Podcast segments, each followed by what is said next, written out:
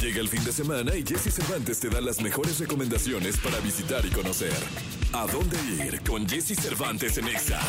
Hola, hola, ¿qué tal Jessy? Hola a todos, aquí su amiga Maca para darles las mejores recomendaciones de a dónde ir este fin de semana. La primera, la verdad, una gran oportunidad por si no festejaste este 14 de febrero en pareja porque cayó en tres semanas, es que el Jardín Botánico de Chapultepec abre sus puertas hasta las 11 de la noche. Así como escucharon, hasta las 11 de la noche. Entonces, ármate el llévate algo rico de tomar. Recuerden que bebidas alcohólicas no están permitidas, pero todo lo demás entra. Algo rico de snacks, juegos de mesa con amigos en pareja. Disfruta de la luz de la luna y un picnic muy divertido en Chapultepec.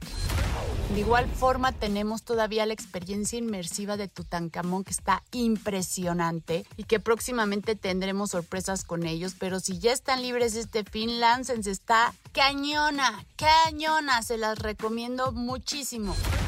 Y si de comer rico se trata, yo les recomiendo ir a Carisma en la colonia San Rafael, un lugar en donde sirven desayunos todo el día, todo el día. El concepto de este lugar justo es ese, tener lunch, brunch todo el día con comidas como la gran señora, unos tacos de pierna adobada deliciosos, unos bowls deliciosos si andas más fit, brochetas de pollito y cosas deliciosas que vale la pena descubrir en nuestra Ciudad de México. Es pet friendly, todo friendly, entonces cáiganle, la verdad se los recomiendo.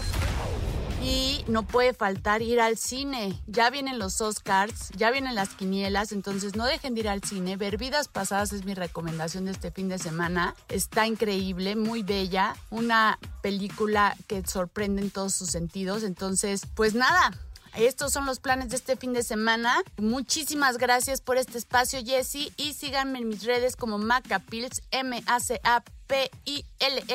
Y ahí nos vemos. ¡Saludos!